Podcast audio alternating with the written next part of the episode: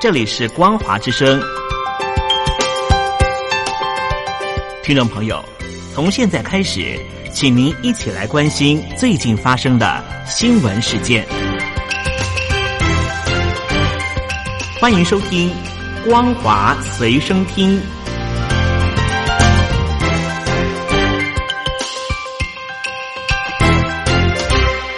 手机旁的听众朋友，您好，欢迎收听《光华随身听》，我是嘉玲。我们来关心最近发生的新闻。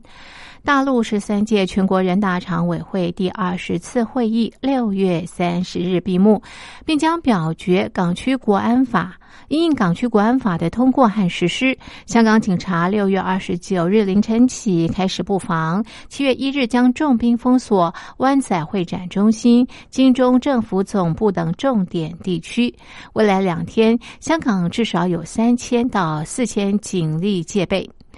大陆驻香港中联办已经通知，在香港的人大代表和政协委员三十日午间到中联办出席会议。外界猜测，会议内容与港区国安法有关。根据新华社六月二十九日披露，大陆十三届全国人大常委会第六十五次委员长会议二十八日下午在北京人民大会堂举行，人大委员长栗战书主持会议。大陆全国人大宪法和法律委员会主任委员李飞向会议做了关于香港特别行政区维护国家安全法草案修改意见的汇报。报道还表示，宪法法律委根据常委会会议的审议意见，提出了草案建议表决稿。委员长会议决定将草案建议表决稿提交常委会会议审议。这就意味港版国安法立法程序已经走到了交付表决前夕。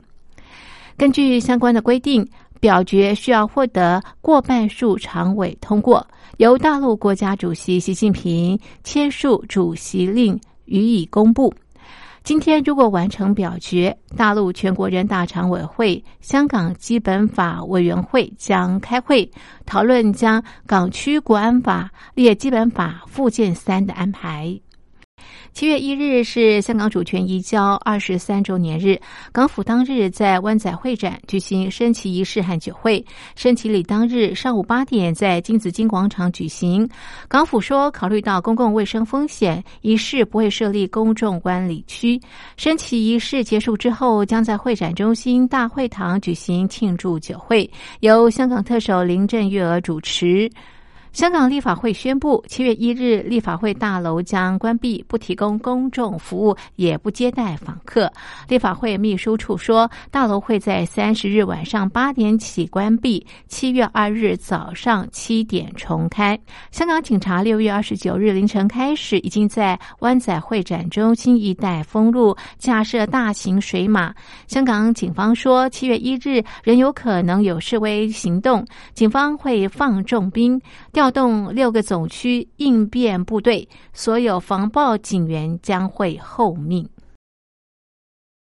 明天过后，香港恐怕不再是自由的香港。各界反对的港版国安法预计今天将获得中国人大常委会通过。外界关注恶法三大焦点，包括了明天是否立即在港实施，是否会溯及既往，以及刑责是否高达无期徒刑。国安恶法蛮横审议以来，北京当局至今拒绝公布草案条文，反而是由中港高官持续对外放话，并且盲目为恶法护航。民权团团体六月二十九日发表声明，痛批当局将恐惧深植港人的心中，制造寒蝉效应与白色恐怖，打击香港多元公民社会。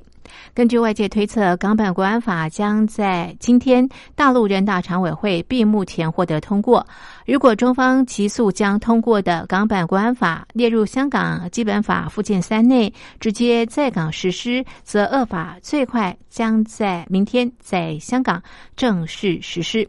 在港版国安法的法律细节至今未明，令外界人心惶惶的情况下，港府不考虑安抚民心、为民解惑，只一味跟从北京，盲挺恶法。不但印制大量支持法案的海报，还坚称国安法有利无害。荒唐举措引来香港大律师工会主席戴启思六月二十九日向港府官员发出公开信，质疑港府的行径。信中直言，在未经香港立法会立法就将影响个人权利及义务的中国法律注入香港本地法律之中，于限制上是新奇做法。而在北京正式立法前，港府官员竟没有人看过港版国安法草案，更是离奇。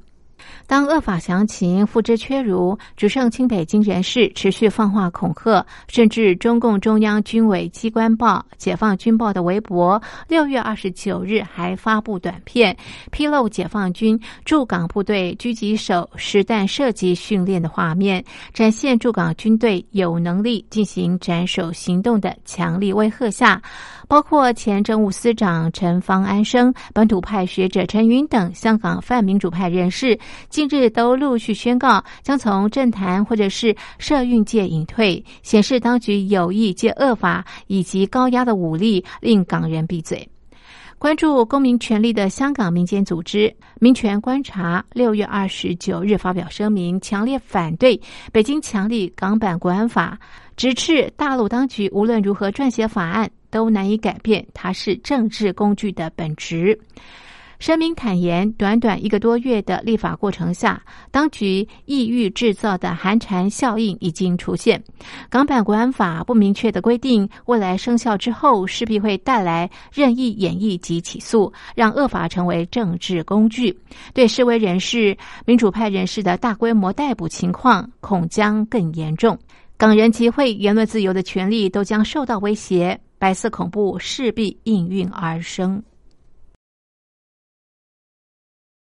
为了反制大陆强力港版国安法，美国国务院日前已经宣布，针对损害香港高度自治、人权及基本自由的大陆现任及前任官员实施签证限制。大陆外交部六月二十九日则是以中方决定对在涉港问题上。表现恶劣的美方人员实施签证限制，欲加以反制。但是专家坦言，中美实力悬殊，大陆需要美国远高于美国需要大陆。中方所谓的反制，只能是一种姿态。美国参议院上周五表决通过《香港自治法》。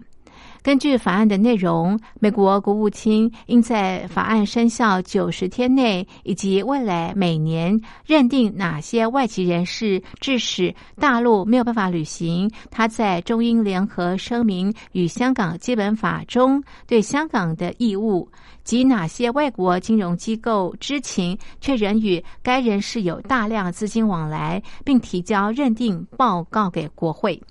对美方举措，大陆外交部发言人赵立坚六月二十九日再度跳针，痛批美方严重干涉香港事务和中国内政，并指出中方决定对在涉港问题上表现恶劣的美方人员实施签证限制。但是，当媒体追问签证限制措施涉及哪些人，赵立坚却开始含糊其辞，只表示有关人员心知肚明。根据了解，美国总统川普上月曾经表示会制裁损害香港自治的中港官员，并且取消香港享有的特殊待遇。美国国务卿庞贝欧上周五宣布制裁损害香港自治、人权、自由的大陆现任和前任官员，将实施签证限制。至于大陆所谓的限制美方人员签证反制措施，香港浸会大学新闻系高级讲师吕炳全六月二十九日坦言，大陆基于报复，只不过双方实力悬殊，而且美国需要中国大陆的程度远比中国大陆需要美国低，因此如果从经济、军力、科技等方面来分析，美国掌握结算工具、高科技晶片等技术，制裁手段远比中国大陆多，中国大陆限制签证只是一。一种姿态。以上是本节的光华随身听，谢谢您的收听，我们下次同一时间继续在空中相会。